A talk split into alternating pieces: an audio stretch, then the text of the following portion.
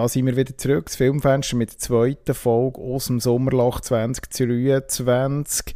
Erst gerade haben wir ausgefädelt aus Mission Impossible, aus der unmöglichen Mission. Und jetzt fädeln wir ein, heute mit etwas Historischem. Und äh, es ist ja auch der Sommer den grossen Filmen. Und wir wollen einen den weiteren grossen Filmen von diesem Sommer ein bisschen näher anschauen und haben das gerade in ein kleines Spezial reingepackt, wo wir uns gerade so zentral mit dem Film be beschäftigen Und heute am Mikrofon sind wir nur zu zweit. Ähm, ich begrüße ganz herzlich an der anderen, am, am anderen Ende der Leitung äh, der Tommy. Tommy, bist noch wach? Es ist schon ein bisschen spät, aber wir mögen noch, oder? Wir mögen, ja. Sally Mephisto Joe. So weit, so gut. Wir probieren das hier mal zu analysieren, aufzubrezeln und schauen ja, das mal an, ja.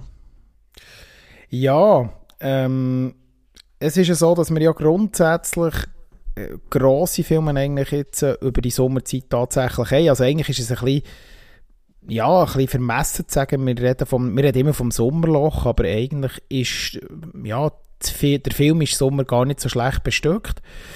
Und auch wenn es auf den Herbst zugeht. Und einer von diesen grossen Filmen, die wir bereits in der letzten 17. Folge vom Filmfenster angesprochen das ist der neue Christopher Nolan-Film. Und immer wenn ein Christopher Nolan-Film ins Kino kommt, dann gibt es viel zu diskutieren, bereits im Vorhinein. Und jetzt natürlich auch, wo wir beide haben können sehen. Ich, ich bin an der Premiere vom neuen Nolan-Film. Ich glaube, du bist auch kurz darauf ins Kino, oder wann hast du ihn hier gesehen? Genau, ich bin eigentlich einen Tag praktisch drauf nach ins Kino gegangen. In IMAX habe ich mir den gegönnt und äh, ja, jetzt schauen wir mal, was wir da von, voneinander können den Austausch wagen über den Film. Genau, wir haben es nämlich bewusst gesagt, ähm, wir haben unabhängig voneinander den Film gesehen und haben auch uns so mit der gegenseitigen Kritik im Vorhinein ein bisschen zurückgehalten. Darum werden wir jetzt das ein bisschen näher beleuchten. Es ist also durchaus äh, so, dass wir noch nicht alles im Vorhinein haben gewusst, wie wir zum Film stehen. Aber wie wir grundsätzlich zum Christopher Nolan stehen und wer er überhaupt ist, das ist ja auch nicht ganz unwichtig eigentlich ein Regisseur, Drehbuchautor und Produzent, der in Hollywood eigentlich eine Größe ist seit ja, bald 20 Jahren ähm, und immer wieder mit grossen Produktionen überrascht. Und da wollen wir jetzt mal ein bisschen einen näheren Blick werfen. Grundsätzlich vorab Frage an dich, ähm, Christopher Nolan, wie lange kennst du seine Werke schon oder ihn als Regisseur, Produzent und Autor? Wie lange verfolgst du seine Karriere schon? Ja, das ist eigentlich wirklich mit seinem Durchbruch, glaube ich, der Film Memento, wo er dort äh, eben wirklich Hollywood ein bisschen zu einer Nummer hat gemacht, wo auf sehr gute Resonanz ist gestoßen, äh, storytechnisch sehr innovativ ist wie wir ja die, die ihn gesehen haben, wissen, dass der Film rückwärts abgeht, von der Storyline her. Das ist ein Merkmal, gerade, wo der Nolan hat. Die Zeit spielt immer recht eine wichtige Rolle in seinen Filmzeit und Zeitachsen. Manchmal genau, mehrere sogar. Wir, werden wir heute noch merken, ja. Genau. Also das ist wirklich so der Kontakt wieder. Memento, eben sein Durchbruch. Und dann stetig eigentlich praktisch alle Werke vom, vom Nolan gesehen in den Folgejahren. Ich glaube, dir ist es ja ähnlich gegangen, dass auch Memento für dich so der Nolan-Startschuss war. Ja, ja, Memento sogar damals noch äh, nachdem ich ihn gesehen habe, auch noch auf DVD gekauft. Der kugelt irgendwo noch rum bei mir daheim. Ähm, ist wirklich so einer von, den, von diesen Filmen, die ich immer wieder mal vornehme und wo du immer wieder mal etwas kannst entdecken kannst, vielleicht noch nicht hast gesehen und so. Also, äh, was vor allem am Film gut ist, er hat einen sehr, sehr hohen äh, Wiedersehwert. Also du kannst äh, immer wieder mal etwas drin interpretieren, kannst wieder mal einen neuen Fakt rausziehen für dich, erlebst den Film wieder ein bisschen Angst. Das sind heutzutage, finde ich zumindest oft Filme nicht mehr. Ähm, oder wie siehst du das? Also, ist das ein Trademark von ihm? Also, wie, wie nimmst du das wahr? Also du meinst jetzt bezüglich seinem ganzen Stilistischen, wo er, ja, wo genau, er ja. Ja, absolut. Also ich meine, einerseits ist ja er wirklich jemand, der auch sehr auf das Praktische setzt, oder? Er ist ja bezüglich äh, seiner Macharten sehr anti-CGI, zum Beispiel auch, also in seinen Werken, und setzt stark und auf das IMAX-Format und so. Also er hat ja extreme Wiedererkennungswerte, der Nolan, oder? Wo man so denkt, auch das 3D, wo er komplett auch rauslässt in dem Sinn, ähm, dort finde ich, hat er halt schon wirklich einen extremen Impact und beweist sich ja eigentlich auch in der Filmindustrie für mich eigentlich sehr positiv. Also er, er, ist, er ist einfach ein eigenes Brand geworden, aber er hat sich das auch extrem müssen erschaffen.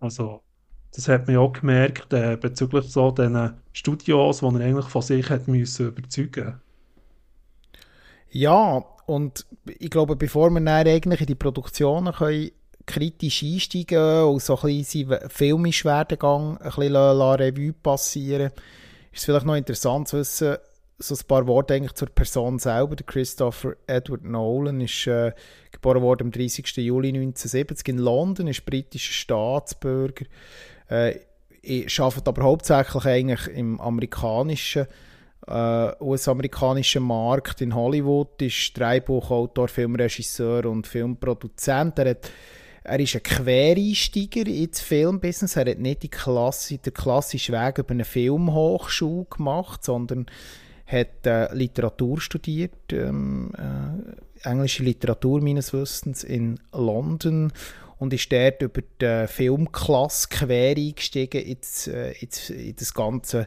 Filme produzieren, hat erst in, ähm, äh, erste Kurzfilme geschrieben und auch sein äh, Spielfilmdebüt 1998 Following und kurz darauf der besagte Memento bereits 2002, wo er dann schon das erste Mal eigentlich, wo er schon stark in Erscheinung getreten ist.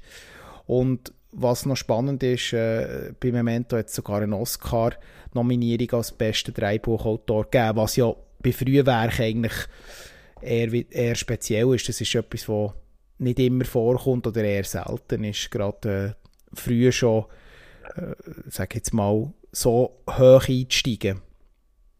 Und ähm, ja, der Christopher Nolan ist vielleicht einem breiten Publikum, wirklich einem breiten Mainstream-Publikum vor allem bekannt als der, der die Batman Trilogie neu, also er hat eine neue Batman-Trilogie ins Kino gebracht, hat eine neue Interpretation von dieser Figur etabliert, eine sehr geerdete Interpretation, ähm, die bis heute eigentlich nachhalt, hat, durch, hat auch einer der in dieser Trilogie einer der besten Bösewichte aller Zeiten mit dem leider verstorbenen Heath Ledger als Joker können etablieren und hat weitere grosse Produktionen ähm, eigentlich können sie eigen nennen, ähm, wo wir dann noch detailliert darauf eingehen.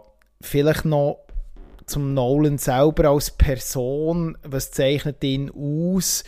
Du hast es schon ein bisschen angedeutet, er hat so verschiedene Trademarks, so verschiedene stilistische Sachen, die er als Filmemacher und Autor vor allem immer wieder mal einwebt in seinen Produktionen. Ähm, es ist ihm sehr wichtig, dass er ähm, sehr viel handgemachte Produktionen kann, äh, kann durchdrücken bei den Studios. Das ist ihm äh, ein grosses Anliegen. Er ist dort ziemlich hart in den Verhandlungen, wie man so in verschiedenen Statements liest ähm, hat sich dort auch schon überworfen bei Produktion und hat dort klare Voraussetzungen eigentlich immer wollen schaffen. Er ist ähm, klassisch, im klassischen Sinn auch ein, ein Autorenfilmer. Man kann auch seinen Stil ein bisschen, zum Teil ein als Neo-Noir bezeichnen.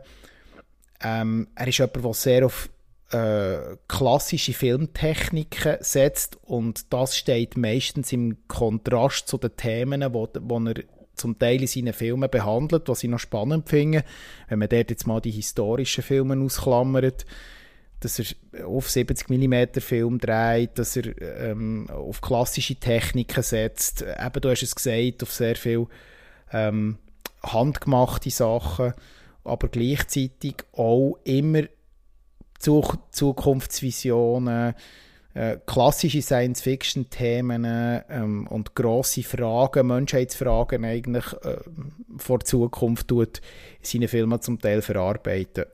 Und natürlich auch noch historische Sachen und da werden wir ja später dann darauf eingehen, weil auch sein neuester Film wieder eher äh, im historischen Sektor angesiedelte Produktion ist. Zur Person Filmemacher äh, Christopher Nolan. Vielleicht noch ein Fun Fact. Ähm, sein Brütsch ist auch im Filmbusiness und sie arbeiten sehr eng zusammen. Er tut ihn auch sehr oft bei Dreibuch, ähm, bei Dreibuchautoren Aufgaben unterstützen. Er hat an verschiedenen Filmen auch mitgeschrieben, unter anderem Inception und Interstellar.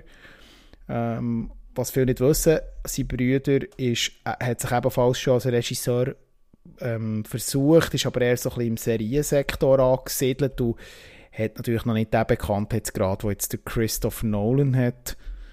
Grundsätzlich kann man sagen, er hat einen unglaublich rasanten Aufstieg seit Memento hinter sich und eigentlich sind die letzten, viel, letzten zehn Produktionen von ihm mit wenigen Ausnahmen eigentlich alles grosse Blockbuster gewesen. Er hat natürlich nebenbei noch als Produzent gewisse andere äh, Werke unterstützt, aber auch die sind meistens sehr im Blockbuster-Kino äh, angesiedelt.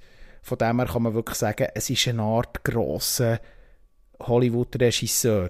Trotzdem lohnt es sich eigentlich in die Filmografie mal ein bisschen näher zu betrachten und ich glaube, das müssen wir heute auch machen, bevor wir dann auf seinen neuesten Film kommen. Äh, Tommy, wie siehst du das? Ihn als Filmemacher, was, was schätzt du, du hast es schon ein bisschen angedeutet, aber vielleicht noch ein bisschen im Detail, also was schätzt du an seiner Art, an seinen Filmen?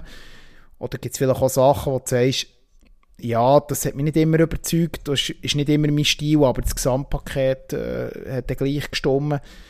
Wie stehst du zur Person Christopher Nolan als Filmemacher und Autor?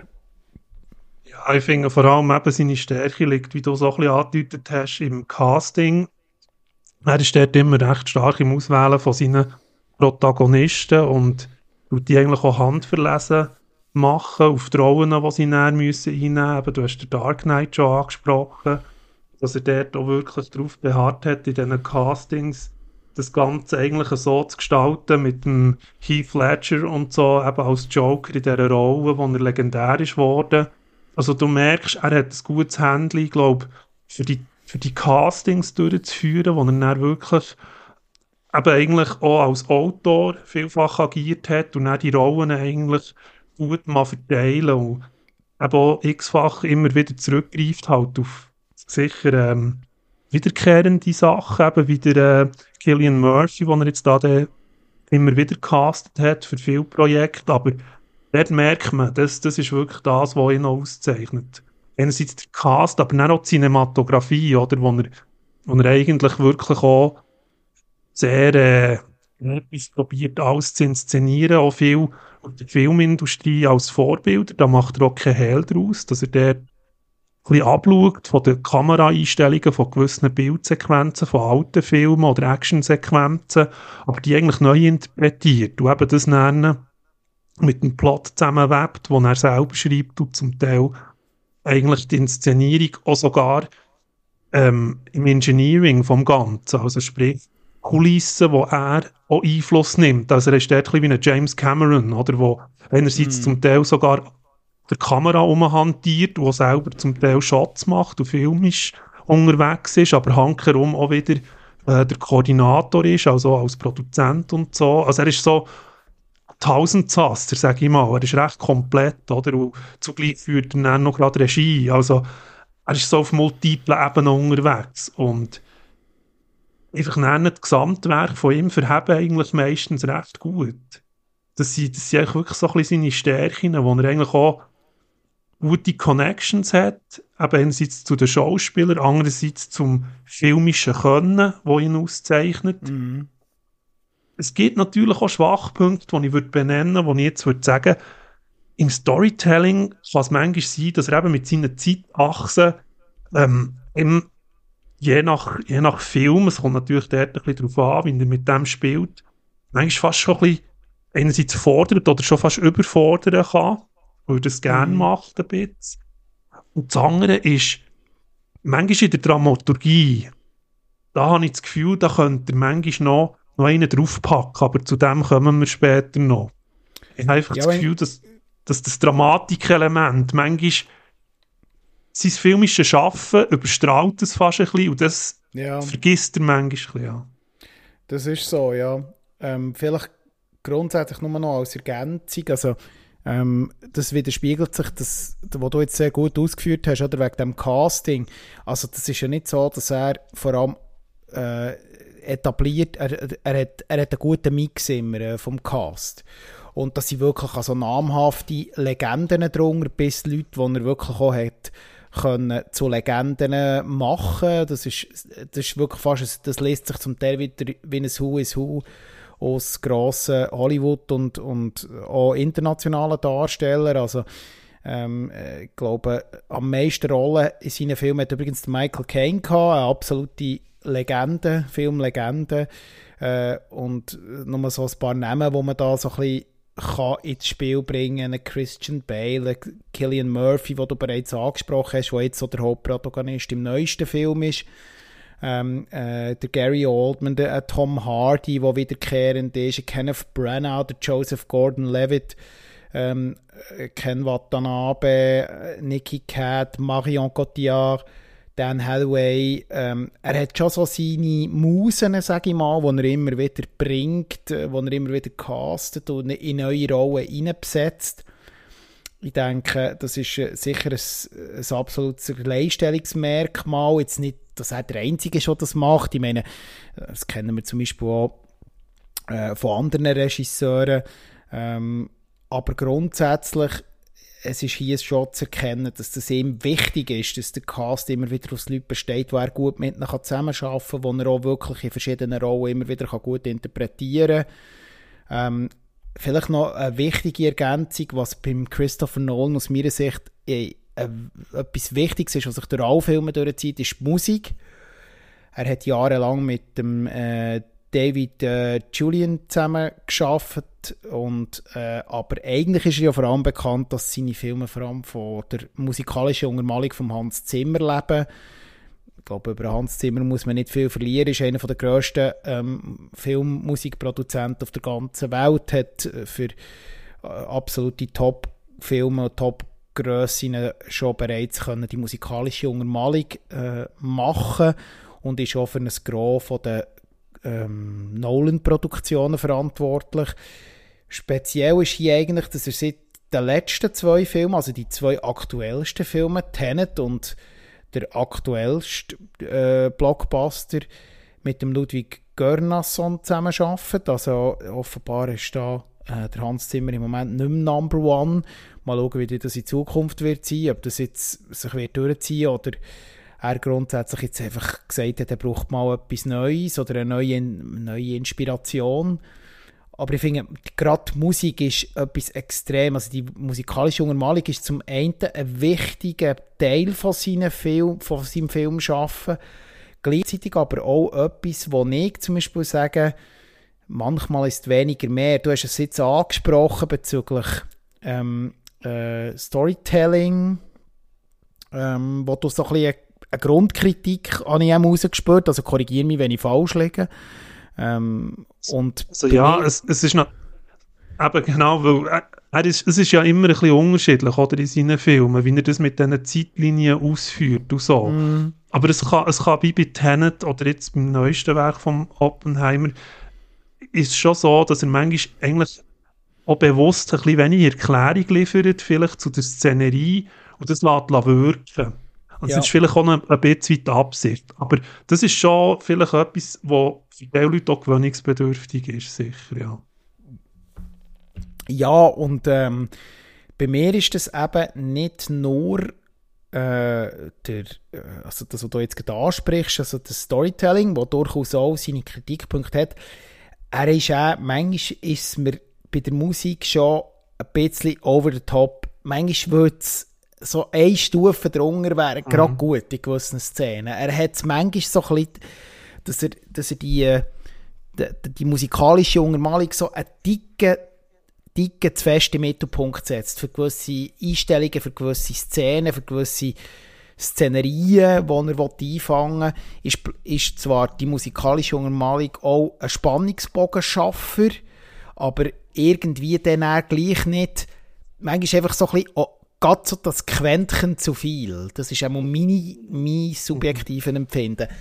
Wo er manchmal vielleicht auch eine Szene einfach mal ohne, sage ich jetzt mal wirklich ohne Musik, ohne eine Untermalung, einfach so kann zum Beispiel Spannung erzeugen oder, oder äh, einen Effekt erzeugen oder äh, irgendein Gefühl auslösen. Und das, das ist, mein, ist so ein bisschen meine Grundkritik. Aber ja, das ist sicher wieder ein subjektives Empfinden. Es gibt sicher ganz viele Leute, die das extrem toll finden. Ähm, dass es da durchdröhnt und immer wieder äh, da irgendeine Fanfare kommt oder ein Ton, ein dumpfer Ton. Also es zeichnet sich ja aus, dass immer so eine Grundtonalität um ist in seinen Filmen, in fast jeder Szene. Ich denke, da gibt es vielleicht auch Leute, die das genau da so gerne haben. Also das ist wieder vielleicht eben wirklich sehr subjektiv.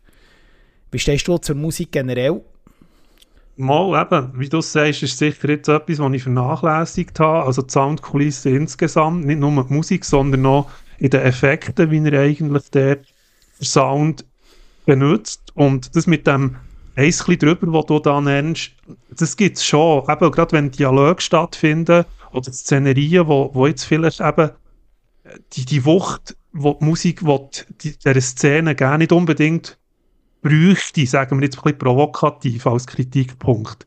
Weil eigentlich die Szene an sich noch genug würde hergeben, für eine gewisse Wirkung zu erzeugen. Und er will das halt noch ein bisschen over the top, manchmal ein bisschen steigern. Manchmal passt es in eine Szene, denke ich, dass man Dramaturgie noch ein bisschen schwelender kann aufbauen kann. Und manchmal ist es so, wie du es sagst, einer drüber, wo man denkt, okay, das braucht er jetzt nicht nochmal irgendeine äh, dröhnende äh, Fanfare oder ein Bass oder etwas, wo, wo drin schwelgt. Also da bin ich auch, auch ein bisschen bei dir manchmal. Absolut. Ja, ich glaube, das ist so ein bisschen das grundsätzliche Schaffen hinter der Person von Christopher Nolan. Jetzt, ähm, wir haben ja beide eigentlich ein bisschen angetönt, wenn du mal so ein bisschen chronologisch durch seine Filmografie gehst. Ganz einfach gefragt, also welche Top 3 Christopher Nolan Kinofilme mal abgesehen von den Kurzfilmen und abgesehen von den, von den Filmen, wo er rein als Produzent fungiert hat und er wirklich selber Drehbuchautor, mit Drehbuchautor und vor allem Regie geführt hat, äh, wo, wo siehst du da so deine Top 3, also wo sie da wirklich deine, deine Favorites ansiedeln? Also ganz klar natürlich der Dark Knight, da bin ich absolut dabei, weil das ist ein Meisterwerk, das glaube ist unschwer verkennbar Allein schon nur die Umsetzung, wie er das hat stand gebracht äh, eine Comic-Adaption so herzustellen, das hat man so selten gesehen.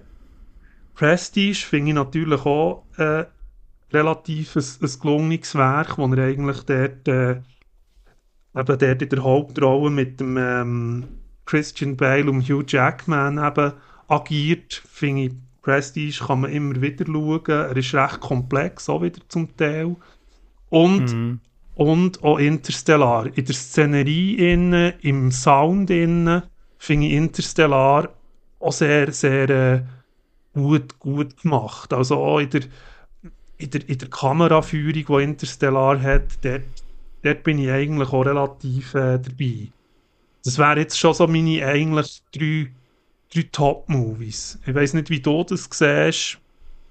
Es ist, ganz schwer, es, ist, es ist ganz schwierig, oder? Ähm, ich ich fange mal bei den, äh, nochmal kurz, du kannst natürlich auch noch deine Meinung dazu sagen. Es gibt so eine Honorable Mentions, er hat ja 2002 nach Memento Insomnia äh, inszeniert, wo auf einer nordischen Produktion äh, eigentlich basiert. Das Original ist ein, ist ein nordischer Film und äh, den finde ich zum Beispiel jetzt einer der uninteressantesten, weil ich das Original um Länge besser finde, trotz der grossartigen Besetzung mit dem äh, leider verstorbenen Robin Williams unter anderem und dem Al Pacino, aber ähm, wo ich, bei mir verschiebt sich ein bisschen. Ähm, und für mich ist der Dark Knight, da hast ja du jetzt in dem An, du vor allem der zweite Teil, oder? Also äh, von der Trilogie. Nicht der Batman Begins, sondern wirklich der Dark Knight. Auch nicht der Dark Knight Rises, sondern eigentlich das Zusammenspiel damals zwischen äh, Batman und Joker, also Heath Ledger und äh, Christian Bale. Das ist ja auch der, den du jetzt angesprochen hast, oder? Wo du ganz oben ja, siehst. Absolut. Dich. So okay. ausgeführt. Der Dark Knight, ja. das ist ja so. Das ist ja, ja also der ist bei mir im Moment eigentlich auch lang auf dem Eis gewesen und hat sich das Eis ein bisschen mit Prestige teilt. Also da sind wir sehr ähnlich unterwegs. Prestige, ein Film, der eher so ein bisschen, ich sage jetzt mal, ähm, Mag ja, Magier in, in, in, ins Zentrum rückt, also Mag Magieshows, äh, in einem leicht historischen Kontext. Auch da kommen wieder historische Figuren vor, unter anderem der Nikola Tesla. Ähm, aber es ist so, dass Prestige, es ist so eine, so eine Herzensangelegenheit, hat mich als ich ihn gesehen habe, ganz auf dem falschen Fuß verwünscht. Ich habe mir etwas ganz anderes darunter vorgestellt und der hat mich äh, wirklich begeistert. Der ist ganz lang so mitgeschwungen auf dem Eis mit der Dark Knight. Und in den letzten Jahren ähm, holen bei mir so Nolan-Filme immer wie mehr die oberen Plätze auf. Und das sind zum einen Dunkirk und Tenet. Tenet, wo ich ähm, jetzt als letzter letzte Film von ihm im 2020 ähm, äh, ja, äh, sehr Zeit äh, wo die Zeit eigentlich die grösste Rolle je gespielt hat in einem von seinen Filmen, ist äh, Tenet nach dem ersten Kinobesuch für mich so ganz weit weg gewesen. Ich habe ihn auch sehr kritisiert. Ich, ich glaube, ich auch mit denen noch darüber geredet, wenn ich es richtig im Kopf habe. Ich weiß gar nicht, ob wir nicht, ich glaube, wir sind nicht zusammen geschaut. Ich bin jetzt nicht sicher. Ähm, ich glaube es auch nicht, nein. Und, Aber, ja. Ja, und, und, und Dunkirk ein Thema, das ich eigentlich abgehakt habe, nämlich Zweiten Weltkrieg. Und ich habe es, glaube auch hier im Filmfenster schon mal gesagt. Und Dunkirk war für mich eine unglaubliche Überraschung gewesen, bei dem im Bär schauen. Und ähm, er halt hier noch so ein einen anderen Bezug hat zu historischen Filmen. Oder die einen historischen Bezug haben. So. Hier auch ein historisches Ereignis behandelt, wie auch in seinem neuesten Film. Ähm, und ich muss wirklich sagen, Dunkirk hat zwei, drei Sachen, wo wir wirklich geblieben sind. Trotzdem, dass eigentlich das Thema Zweiter Weltkrieg bei mir so ein bisschen durch ist.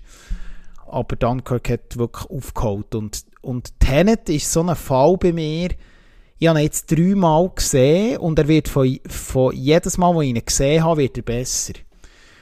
Und der könnte wirklich in den nächsten Jahren, wenn ich ihn wieder, wenn ich ihn wieder mal rewatchen oder so, könnte er wieder ein bisschen aufsteigen. Wie stehst du so zu den neueren Produktionen? Ja, also Dunkirk, das, wie du sagst, ich habe sehr viele Weltkriegfilme geschaut und dementsprechend auch ein bisschen Abnutzungserscheinungen gehabt bezüglich dem Thema. Es ist gut umgesetzt, aber für mich halt einfach gleich, weil ich vielleicht ein bisschen übersättigt bin, hat er es nicht in meine Top-Nolan-Filme geschafft, aber wie du sagst, wirklich sehr stabil produziert, auch mit extrem namhaftem Cast und so das, das, das muss man ihm hoch anrechnen. Und bei Tenet habe ich eben schon wirklich recht Mühe gehabt, weil dort hat er es einfach mit der Timeline von mir aus gesehen, äh, einfach massiv auf die Spitze getrieben. Es wird, du sagst, wenn man natürlich immer wieder sieht, kommt man vielleicht ein bisschen klarer mit dem, dass man gewisse Sachen ein bisschen aufschlüsseln vom Film und so. Aber wenn man ihn so das erste Mal sieht, ist er einfach, ich sage es fast ein bisschen provokativ, ist zu anstrengend. Es das, ist jetzt anstrengend. Ja. Ja. Das ist jetzt anstrengender Film.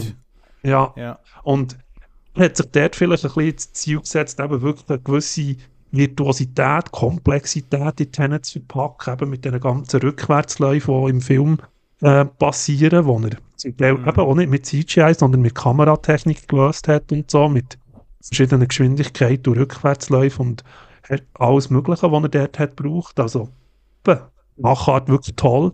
Aber in der Ausführung dann, einfach eben zu verworren und dann wird es noch ein bisschen mehr, einfach noch mehr Action, die er hat wollen, noch reinpacken. Zeitlinie plus die Action, plus dann noch wieder, das, das ist einfach ein überladen für mich. Also in einem Rewatch könnte ich dir recht geben, ich habe jetzt nicht x-fach gesehen, ich glaube etwa, mm. es hoch und zweimal gesehen, einmal im Kino mal, einmal in einem Rewatch, aber er hat mich nicht so können catchen. Ja. Mm man sieht hier an von, seinem, von diesem Mix von zu, also übrigens, du hast ja Incep äh, Inception haben wir so ein bisschen untergehen äh, ist ja ein zeitlastiger Film, ähm, behandelt vor allem Träume und gleichzeitig auch wieder die Komponente Zeit. Wieder mit einem grossartigen Cast, unter anderem Leonardo DiCaprio und diversen anderen. Ähm, aber man muss eigentlich schon sehen, es ist schon enorm äh, auch dort wieder äh, so einen ganz speziellen Touch, also wie, wie er wieder ein Thema im Mittelpunkt drückt und eigentlich der Film durchwegs wieder kann begeistern kann. Also Inception ist uns fast ein bisschen jetzt untergegangen. Ich weiß nicht, hast du den auch noch so vor dir, wie der, mal, wie der gewirkt hat?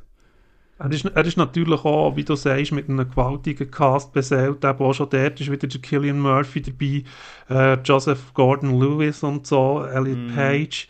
Also es ist wirklich auch dort, es ist, es ist super castet, eben auch dort legendäre Szenen, die er gedreht hat. Er ist mm. jetzt wirklich ein bisschen untergegangen. Also gehört, wie gesagt, ich habe jetzt Interstellar als Virtuoser noch ein bisschen wahrgenommen, als Inception vielleicht den würde ich auch nicht vernachlässigen. Also das ist sicher mm. äh, gefolgt von. Also wie gesagt, man kann sich dort wirklich mal ein bisschen durch seine Filmografie durch ähm, wählen und so. Wer, obwohl wir eben immer sagen, das Zeitthema spielt eine Rolle, das ist ja so, aber er wechselt ja schon immer wieder ein bisschen im Genre.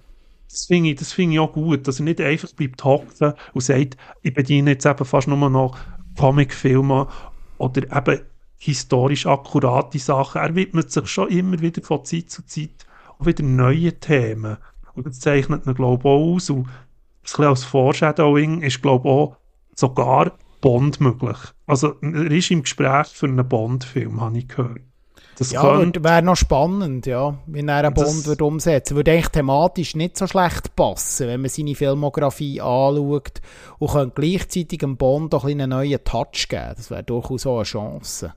Ja, vor allem Beispiel, was, ja, was ja gerade beim, beim Bond äh, etwas, was immer wieder kritisiert wird, dass eben die Storys ein bisschen zu unterkomplex sind und äh, Bonds vor allem äh, durch, durch ihre Machart und äh, durch einen Hauptprotagonist leben und äh, das im Mittelpunkt steht und meistens ist es äh, einer rettet die Welt gegen einen grossen Bösewicht und so richtig ähm, äh, die Story-driven Sachen sind meistens so ein bisschen, ja, ich sage jetzt mal, nicht das, was im Mittelpunkt steht. Warum nicht? Also, pff, mhm. bin, da, bin da durchaus offen, ja. Genau.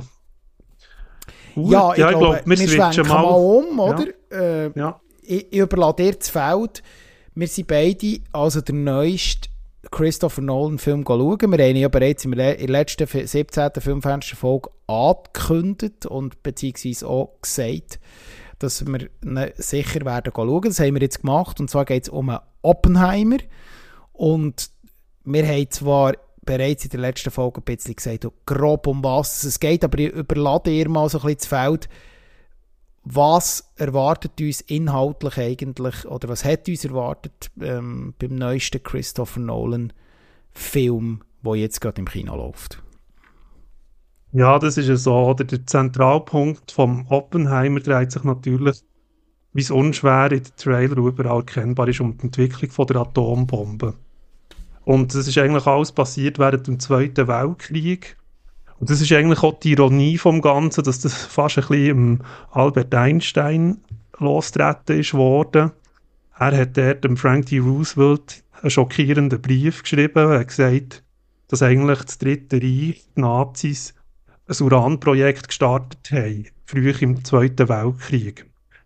Das ist so in den Anfangs 40er Jahren und dann hat Frank D. Roosevelt auf das Nennen reagiert, schockiert reagiert und hat gesagt, wir müssen, wenn es um eine neue Bedrohung geht, sprich eine neue Waffe, sprich eine Bombe, müssen wir dem entgegenwirken und müssen unsere besten Wissenschaftler, die wir haben, vereinen und das hat er dann auch gemacht mit einem gewaltigen, riesigen Budget.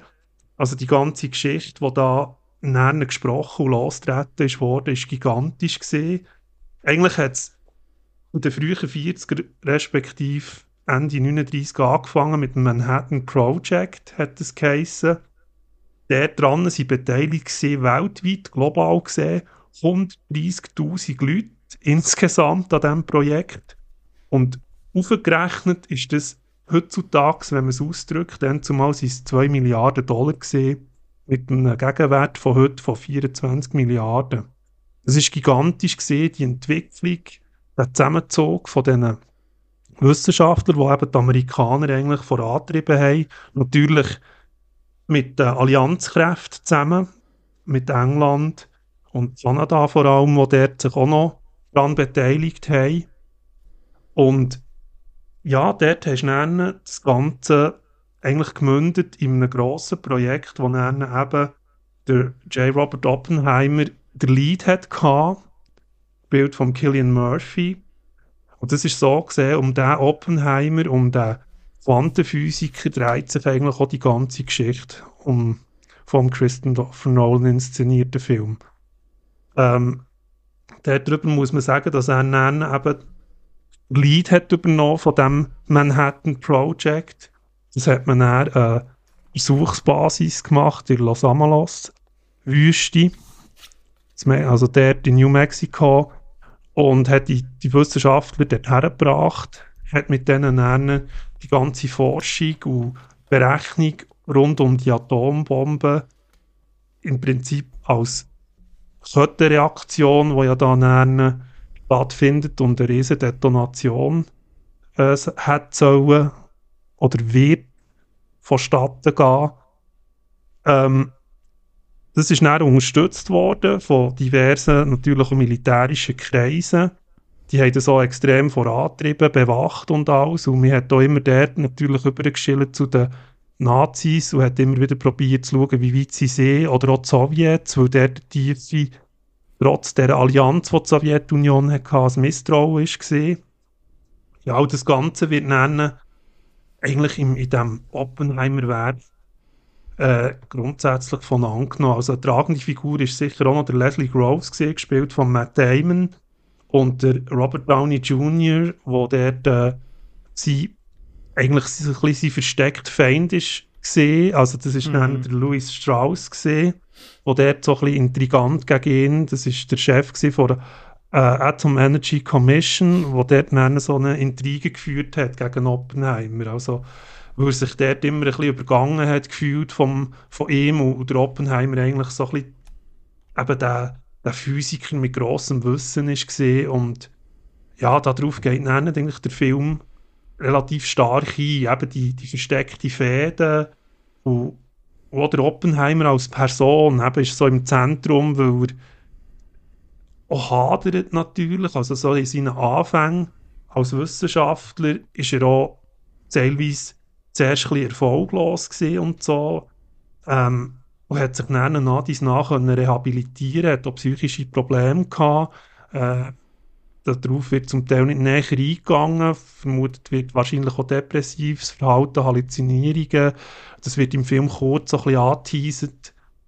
Und ähm, ja, das ist so eine kleine grobe Rahmenumschreibung und das hat dann eben gemündet das Manhattan Project als Erfolg. Sie haben dann so den Trinity-Test noch gemacht in dieser Wüste von dieser Bombe, wo sie dann wirklich können realisieren und haben die dann eine Testdetonation durchgeführt. Und kurz darauf hat man dann die Bombe, also zwei Bomben, muss man sagen, eine über Hiroshima und die andere über Nagasaki, äh, beim, unter dem Herrn, äh, Truman hat man die dann nachgelassen, um den Zweiten Weltkrieg eigentlich zu beenden. Kann man so ja, sagen. Ja, und ähm, das haben wir ja, das ist so jedem so ein bisschen bekannt ähm, als wichtiger historischer Meilenstein, die beiden Bombenabwürfe, ähm, wo sozusagen wie ein wie eine War-Ending, äh, ein War-Ending hätte so herbeiführen oder äh, zumindest ähm, auf der Seite der Japaner.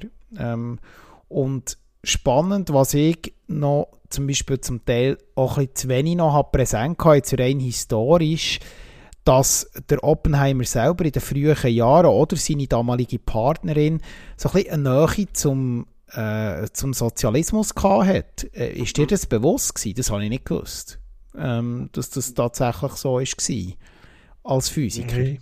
Nein, die, klar, ich meine, das sind natürlich schon so die intellektuellen Kreise gesehen. Ich habe so im Nachhinein, habe ich dann noch ein paar Interviews von Oppenheimer selber gesehen, mhm. kurz nach dem Film, und habe das noch ein bisschen analysiert, eben seine Person, auch ein bisschen seine Zerrissenheit.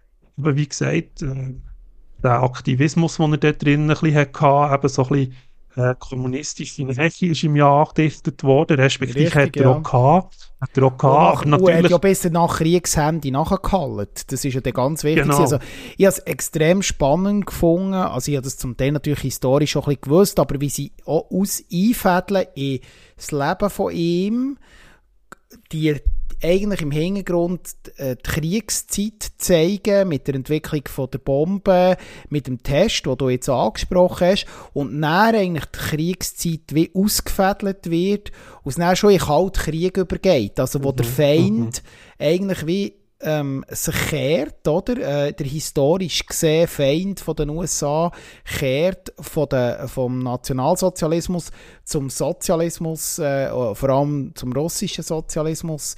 Äh, und das ist so wie ein fließender Übergang. Und das deutet sich ja schon während der Kriegsjahre ein bisschen an. Du hast es ja angesprochen. Man schaut immer wieder, was machen auch die Russen. Haben die Russen eine Bombe bereits äh, äh fertig entwickelt etc. und kommen ihnen zuvor. Es ist sehr viel Politik, sehr viel Macht, äh, wo da auch im Zentrum spielt.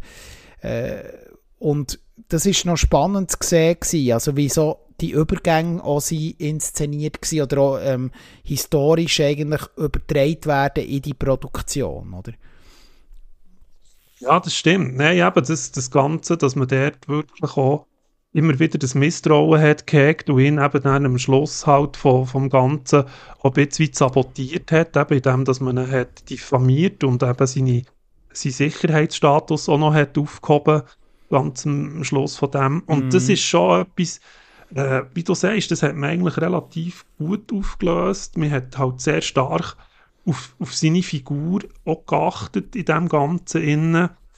Ähm, das Einzige, was eben vielleicht für, mich halt ein kleiner ähm, Schadenpunkt ist, dass man ja das nicht so gespürt, die Dramaturgie oder die Zerrissenheit hat man ihm schon angemerkt. Der Killian Murphy hat Oppenheimer dort gut verkörpert, dass er gewissens Bissen hat gehabt, zum Teil, und ein bisschen Zerrissenheit, so die Tragweite, die er die Atomwaffenabwürfe hatten, die sind im Film für mich zu fest untergegangen. Das ist vielleicht für mich auch gerade einer der grössten Kritikpunkte. Also die, die unmittelbare Wirkung von Atomwaffen, die sie dort äh, in dem Manhattan Project können realisieren und eben dann, es sind ja etwa 250'000 Leute gestorben, bis 300'000 in Japan.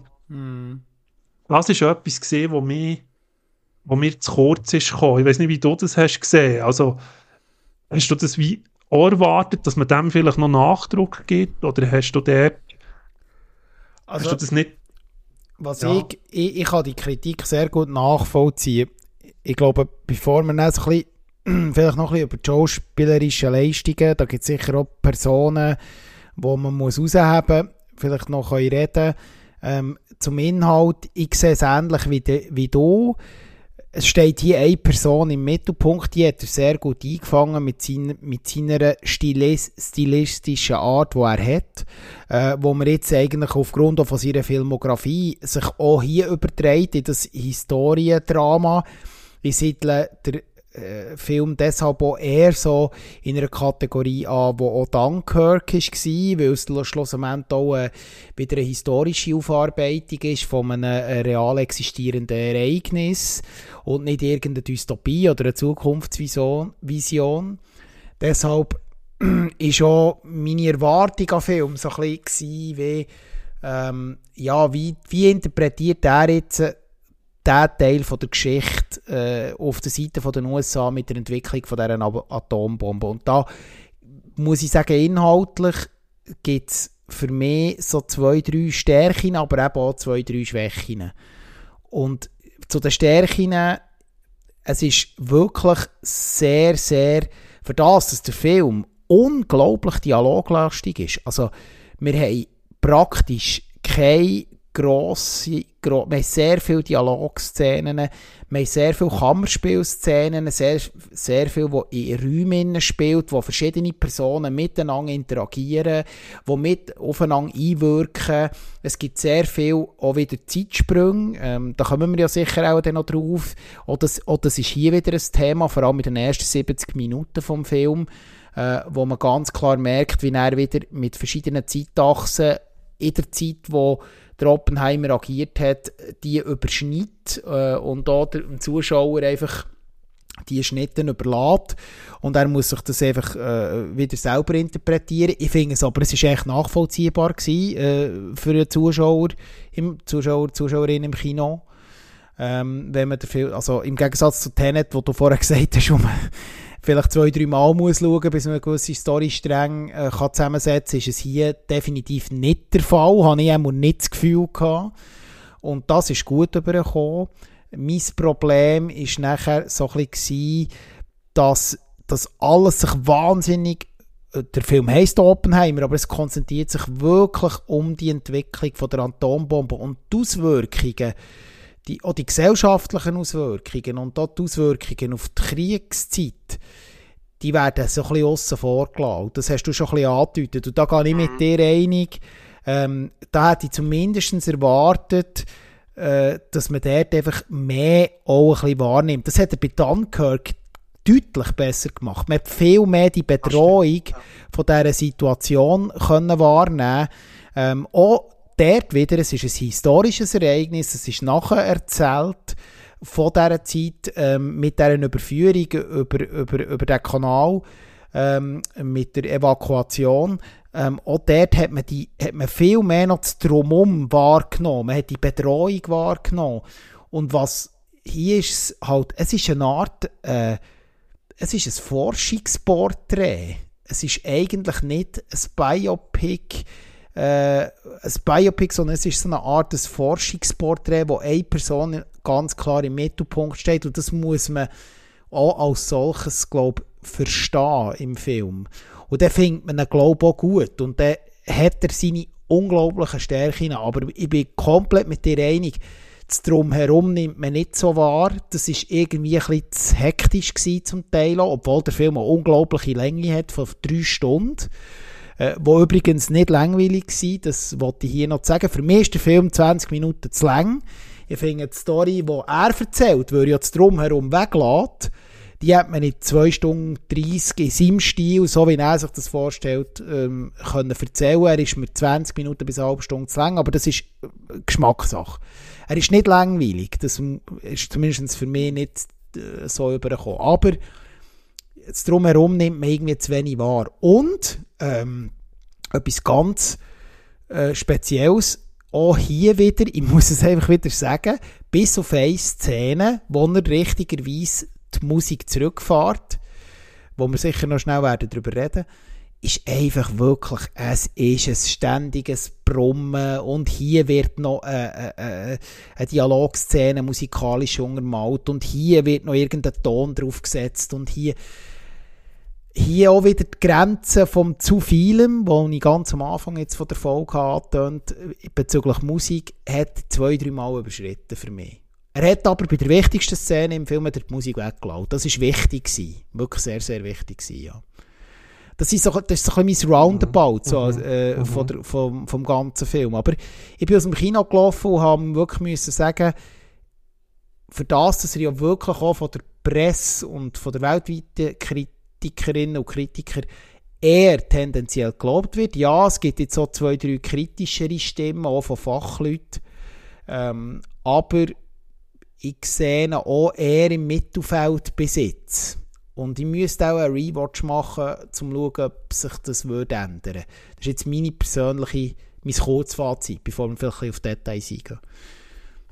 Also ja, ich habe jetzt vielleicht hier eben die grösste Kritik von mir schon vorher weggenommen, eben bezüglich dem Honorieren, bezüglich diesen Massenvernichtungswaffen, wie schrecklich. Aber wie du hast ausgeführt, ein bisschen aber was ich auch sehr gut habe gefunden, ist zum Beispiel, dass er, wie er schon gesagt hat, auf das CGI verzichtet hat und trotzdem fabelhafte Bilder hat können kreieren. Also die Cinematografie vom Film. Die stimmt. Ich finde auch die Untermalung von dieser Cinematografie, bis auf das, dass es eben manchmal vielleicht ein bisschen over the top ist. Aber er hat ja dort auch so wie kleine Experimente machen, die mit IMAX-Kamera aufgenommen, die, kommen, die werden so mhm. eingestreut, die Filme, so ein bisschen in in Visionen, die der Oppenheimer hat, ganz am Anfang sieht man das. Und das hat mir recht gut gefallen. Also Kameraarbeit, auch wie er die Schauspieler einfährt, eben in den Dialogen, Und Dialoge sind ja relativ flüssig und, und gut zwischen den Protagonisten und jeder einzelne von ihnen, wie du schon hast gesagt, da sind Adressen dabei.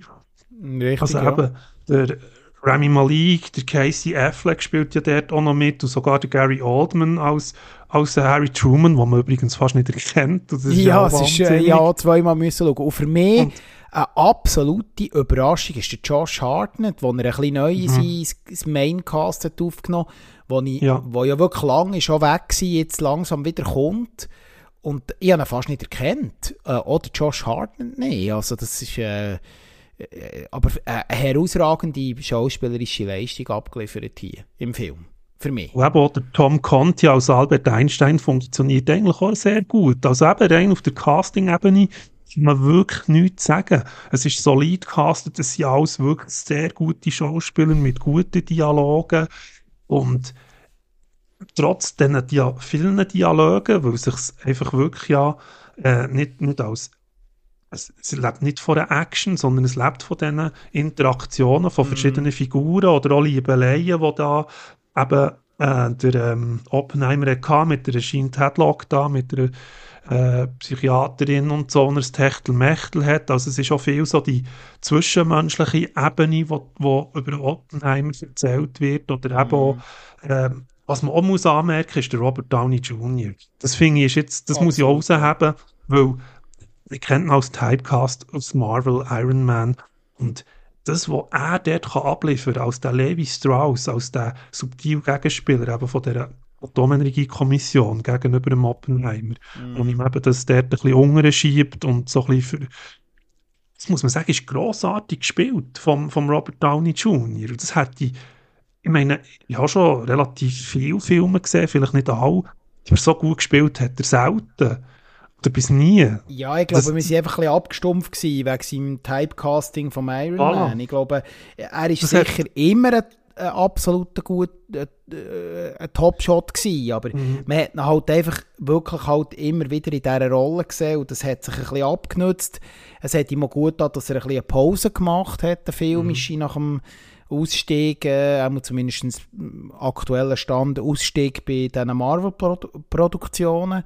Und das tut ihm, glaube ich, auch gut. Und äh, dass er aber etwas drauf hat, das hat man eigentlich schon gewusst. Also auch von früher, äh, noch zu seiner, sag jetzt mal, gesundheitlich angeschlageneren Zeit, hat er durchaus auch Filmproduktionen gehabt, wo er das hat aufblitzen Und jetzt äh, muss man wirklich sagen, äh, hier auch wieder, es ist, ähm, wie du sagst, also schauspielerisch kann man, also für gute schauspielerische Leistungen, da muss man den Film wirklich, glaube schauen. Also da, da kommt man nicht zu kurz.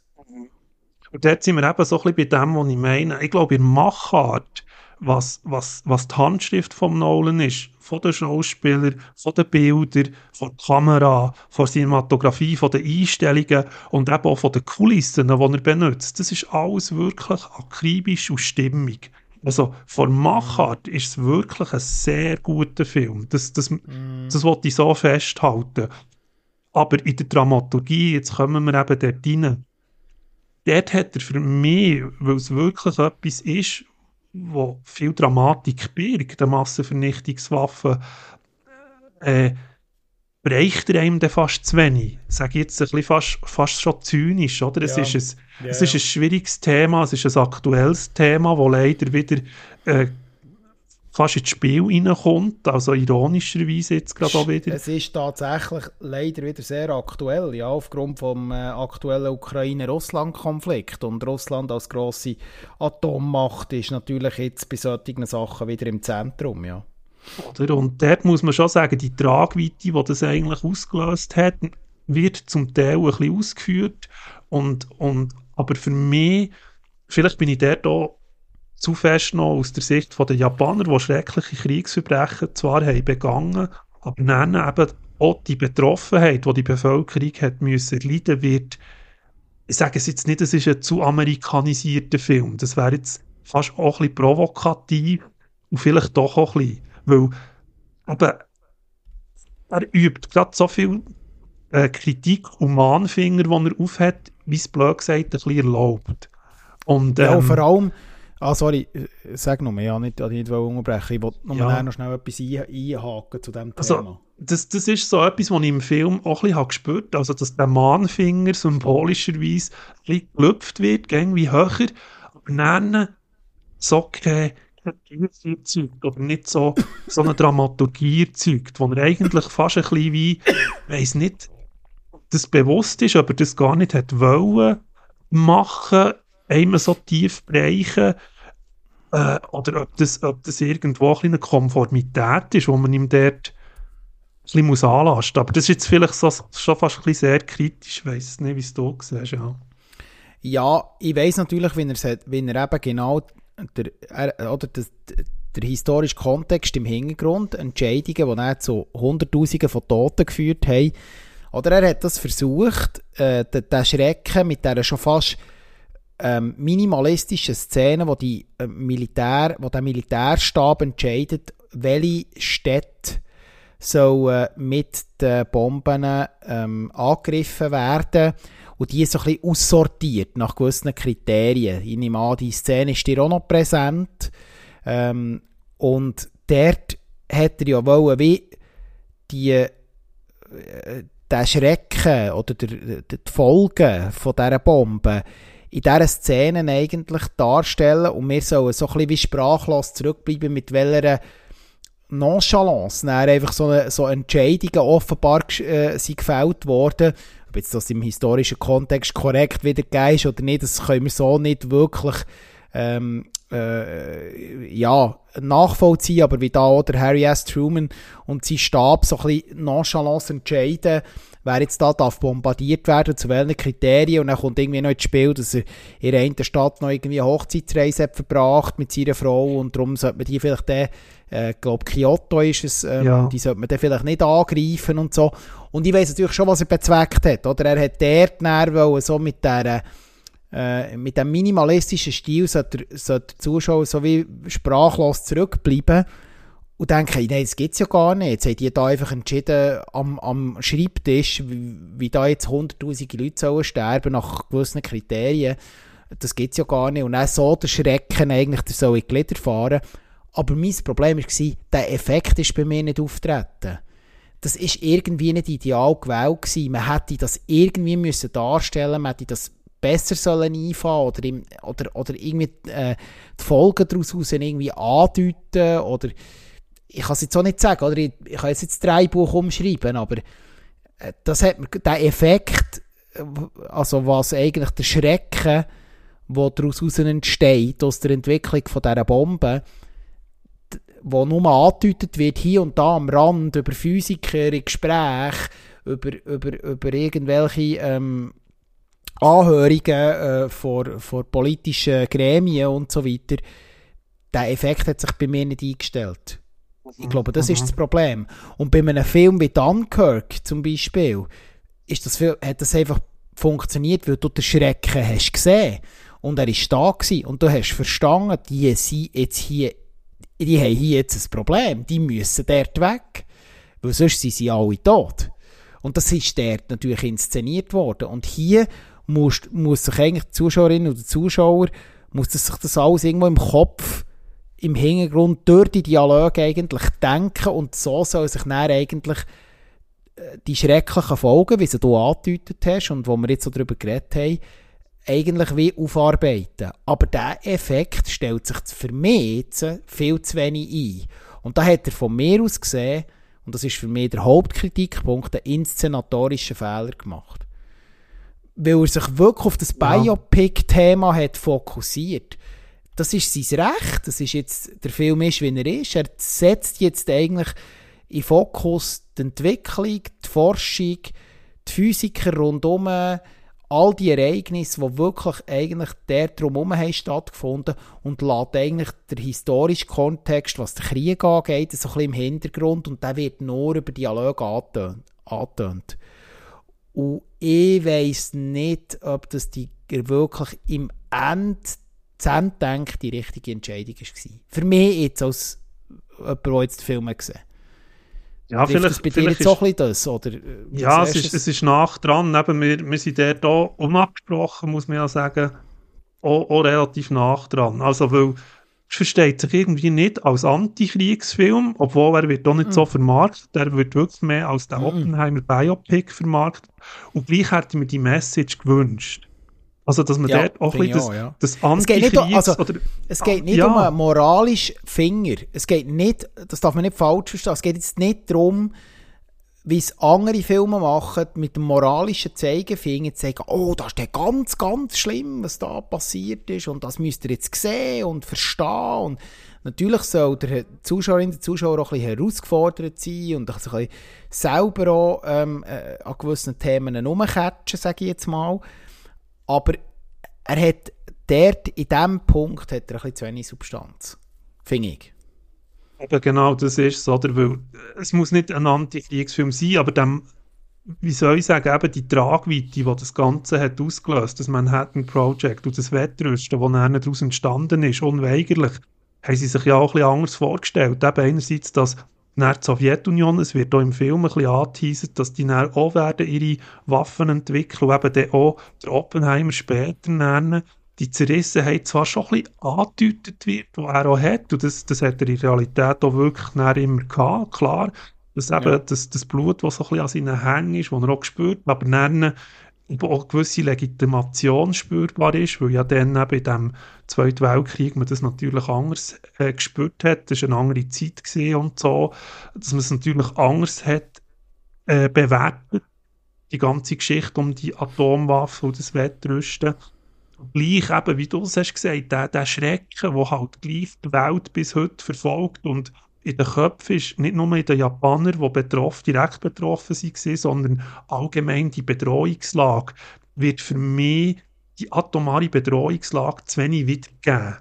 Also, ich sage es jetzt fast ironisch, ist zwar ein anderes Thema ein bisschen weit, aber mhm. der, der Craig Mazin, oder, mit dem ganzen Inszenierung um Tschernobyl, oder, in dieser ja. Serie, spürst du das viel mehr. Eben die atomare Bedrohung, der geht es zwar um das Kernkraftwerk, das ist das, ist das, das ist dram dramatisch und das geht einem auch rein. Vielleicht kann man sagen, ja, vielleicht ist es ja wieder ein bisschen chauvinistisch, aber nein, eigentlich ist es eine Bedrohung, die real ist worden. Und wie du sagst, man tut dann nur in ein paar Sätzen das, das probieren wiederzugeben, dass man jetzt da einfach gerade so etwas entscheidet. Mm. Aber mir ist sich die Wirkung, die Auswirkung für mich am Schluss vom Film fast wie zu wenig bewusst.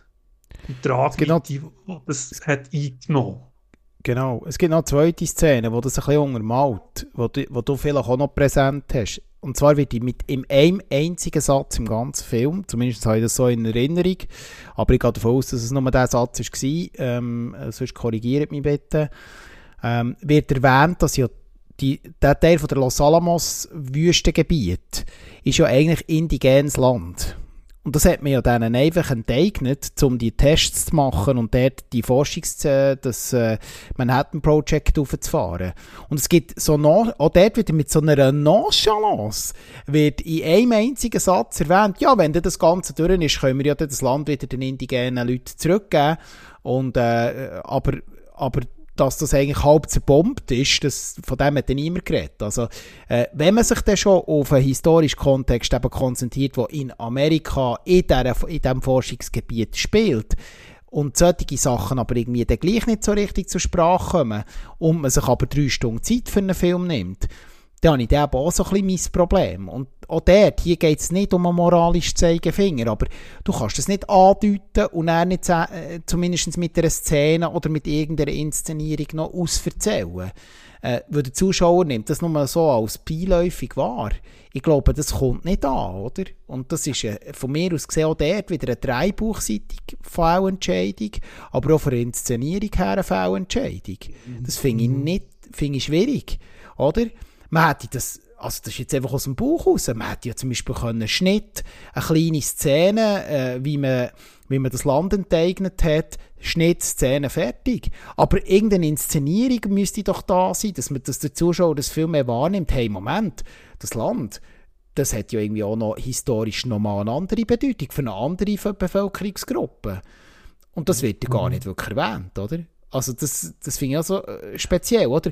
Wenn du dich dann schon vom Kriegsszenario fernhaltest, auch ähm, erzählerisch, aber dort nimmt er wenigstens solche Themen, die dann wirklich vor Ort gespielt haben, vielleicht noch ein bisschen mehr rein, weil die Zeit hättest du ja gehabt. Und das habe ich auch nicht ganz verstanden, muss ich ganz ehrlich sagen. Und das habe ich schon vor dem Film gewusst, oder? Wegen dem äh, Gebiet dort um Los Alamos und, äh, und dem Manhattan Project, oder? Das hat ja übrigens noch nachgeholt, bei, äh, relativ lang, oder? Weil das indigenes Gebiet ist dort. Und ein genau, Heilungsgebiet meines Wissens sogar, ja. Oder es ist dann halt wirklich so in dem letzten Drittel, wo halt viel mehr die politische Seite einfach durch und durch mhm. immer wieder beleuchtet wird, in dem Klein-Klein, wo eben die Gespräche stattfinden zwischen, zwischen den Wissenschaftlern, Oppenheimer oder, oder Levi Strauss, wo dort das intrigante gegen, gegen ihn führt und so. Richtig, ja. Äh, das, das, das, das, das verhält in sich schon wieder, wie es gemacht ist. Aber eben, wie du sagst, in der Ausführung, in der Tragweite geht es dann eigentlich nur um ihn, um die Figur selber, um einen Oppenheimer. Es geht nicht um, um die Seiteneffekte, die durch ihn als Vater von der Atomwaffe, von dem Forschungsprojekt, ist, ist zum Tragen gekommen. Und mhm. das ist vielleicht halt so ein bisschen der die Misslichkeit, oder halt, zwischen dem einerseits fast ein bisschen Patriotismus, wo, wo halt ein bisschen mit dem Projekt also absolut verbunden ist und auch der Oppenheimer sich auch als Patriot verstanden hat in seiner Ausführung und sich dem mhm. verschrieben hat, auch mit einem gewissen Enthusiasmus, wo man immer wieder hat gesehen dort, wo er auftritt in Los Alamos, da hat er ja mal noch so eine das ist übrigens auch so eine komische Szene, wo er ja mal in der Militäruniform dort unterwegs ist und dann sagt Richtig, einer ja. zu ihm, er sei kein Militarist, er sei ein Wissenschaftler, oder? Und mm. dort hat man auch so gemerkt, dort die Grenze zwischen ich, ich, ich, mache jetzt hier etwas nicht mehr als Forscher, sondern schon fast militärisch, äh, natürlich diktiert und überwacht, aber nennen das Forschende fast ein bisschen untergeht. Und das ist vielleicht für mich so der Symbolismus, das Militärische, der, der militärische Erfolg, äh, steht fast ein bisschen im Fokus, bös gesagt, und Kritik geht dort eigentlich halt dementsprechend fast ein bisschen unter, sage ich jetzt böse. Und einerseits kann man eben die Wissenschaftler und die Beweggründe, auch die Leute um ihn herum, um Oppenheimer, kann man auch verstehen, die mit ihm haben zusammengearbeitet das merkt man immer wieder. Mm. Aber, aber dort eben in der Dramaturgie, das ist etwas, da ja. wäre er besser bedient gewesen. Ich sehe es auch so jetzt zum Schlussfazit ziehen.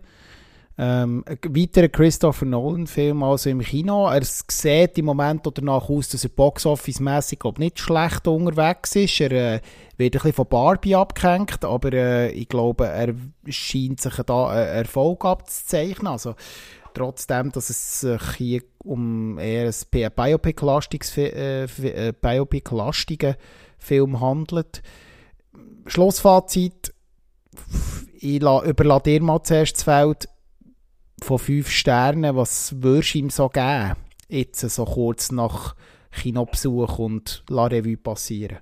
Ich muss das jetzt wirklich, glaube ich, ein bisschen abstrakt machen, wie sie Quantenphysik manchmal schon abstrakt kann werden kann. rein okay. um das Projekt.